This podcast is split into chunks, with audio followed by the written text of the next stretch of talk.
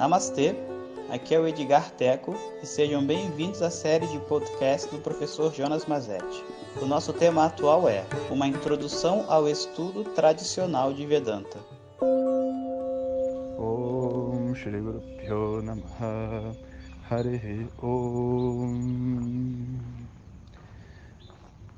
Bom dia pessoal. Então, hoje vamos falar como que esse conhecimento entra na nossa vida para fazer reais mudanças, né? Como que ele pode ser realmente efetivo e não só um conjunto de palavras e frases para a gente repetir na mesa de jantar. E hoje é o dia da nova meditação para quem está fazendo o curso, né? Então não deixem de realizar porque hoje é o primeiro dia de mergulho na meditação profunda e coloquem os depoimentos de vocês para que a gente possa saber né, como que vocês estão indo. Bom, então aquele questionamento todo que estava acontecendo, o que, que eu quero conquistar na minha vida e tudo mais, isso foi se transformando. E se transformando não porque o estudo foi evoluindo, mas porque eu queria realmente viver aquilo que eu estava aprendendo. Na época, eu achava que todo mundo que estudava Vedanta era assim sabe? Que a gente estava estudando Vedanta e a gente, sei lá, era uma grande transformação de vida, um despertar e etc. Mais tarde, né, viajando pelo mundo e conhecendo outras pessoas que estudam, muitas pessoas na verdade, eu vi que eu, o que eu já tinha era uma coisa muito rara, mas na época eu não tinha como perceber. Era como se eu tivesse me conectando a um processo que eu já tivesse vivendo há mais vidas, né? E que nessa vida se iniciou naquele momento. Então essa seriedade, essa verdade com qual eu pegava o estudo, foi já uma benção que eu recebi dos mestres logo no início do meu caminho. E é uma das coisas que eu tento replicar para os meus alunos, sabe? Eu não, eu não permito né, que os alunos sejam medíocres. Eu acho que, assim, tem muitos lugares que ensinam para pessoas medíocres no bom sentido, sem, sem preconceitos. E medíocre não é, é pessoas pequenas, não no sentido pejorativo, mas a ideia do mediano, sabe? Da pessoa que gosta de fazer as coisas na média, nem tanto isso, nem tanto aquilo. E nunca foi minha característica. Nem antes de Vedanta e nem depois de Vedanta.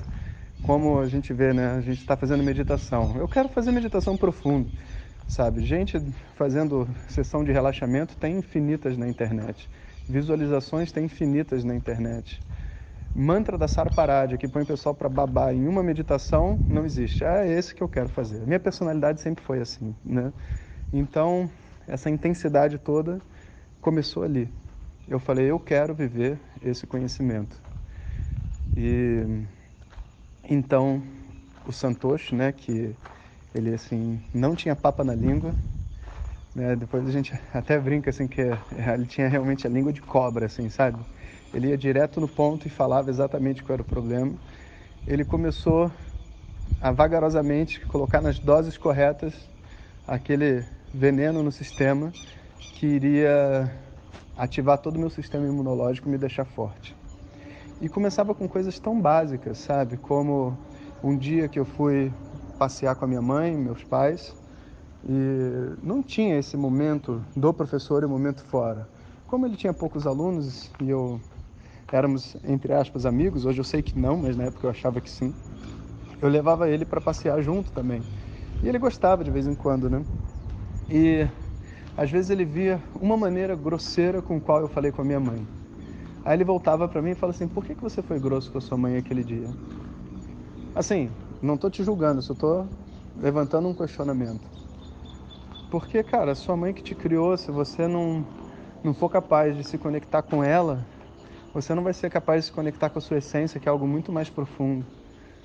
E aquelas coisas reverberavam dentro da minha mente, sabe?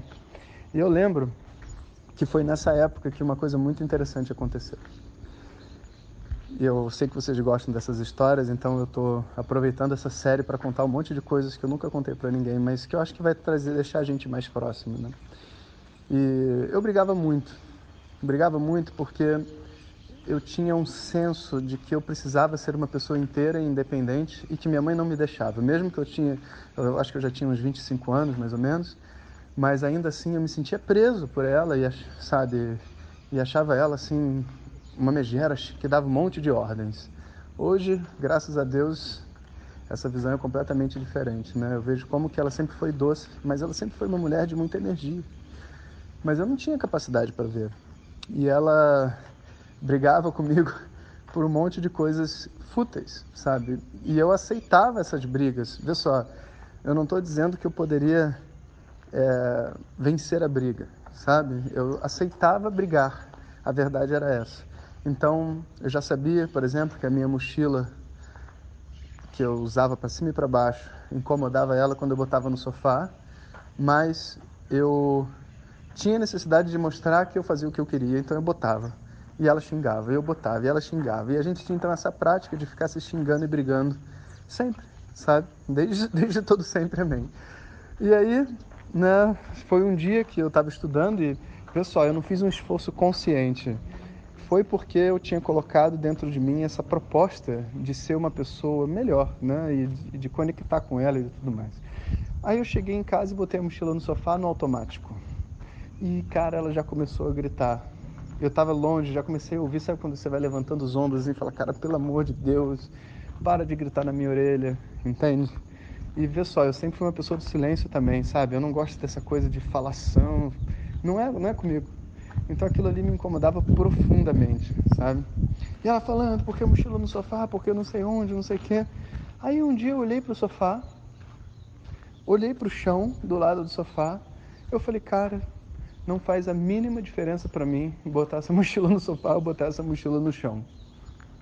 Aí eu olhei para ela, ela provavelmente nem vai se lembrar, eu falei, eu falei assim, mãe, olha só, ó, olha o que, que eu vou fazer, ó. Peguei a mochila, levantei e botei no chão e falei para ela, acabou. A gente não precisa mais brigar por causa disso. Não precisa, não faz mais diferença. Eu, eu nunca quis botar a mochila no sofá de verdade. Eu queria ser respeitado, eu queria ser reconhecido, eu queria mostrar que eu, que eu fazia, acontecia, sabe? E desistir. Eu sei que não vai ser através da mochila e do sofá, isso só está causando estresse. Essa busca por ser uma pessoa inteira não vai ser preenchida gritando, brigando por causa da mochila no sofá, não vai ser. Então, ó, a mochila está no chão. Essa parte eu não falei, né? Eu só falei a mochila está no chão. Ó, tá aqui, acabou. E ela não entendeu nada, ela ficou meio tonta. E depois ela veio falar para mim, passou assim algumas horas ou dias, sei lá, e ela falou assim para mim, olha, acho que esse Vedanta tá te fazendo bem. Porque até então ela achava que eu estava em alguma espécie de culto fanático, né? Porque ninguém nunca tinha ouvido falar de Vedanta. E agora eu estudava Vedanta toda hora, estava lendo livros, falava sobre isso, né? Então, mas aí ela falou, acho que esse negócio está te fazendo bem. Mas por que que ela falou isso? Ela falou isso porque ela notou dentro de mim um movimento de mudança. Né? E mãe percebe essas coisas muito rápido.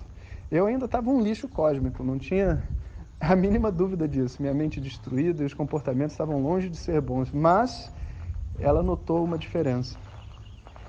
E o fato dela ter dito isso, eu ganhei então naquele momento uma coisa que se diz em Vedanta que é muito importante, que é um anugraha, uma bênção.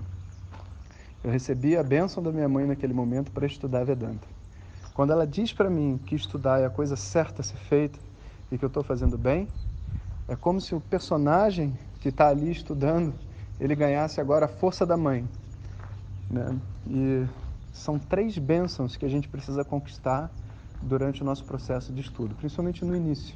Né? Não que todo mundo vá ter, mas é, são três bênçãos que fazem muita diferença, que eu conto para vocês amanhã.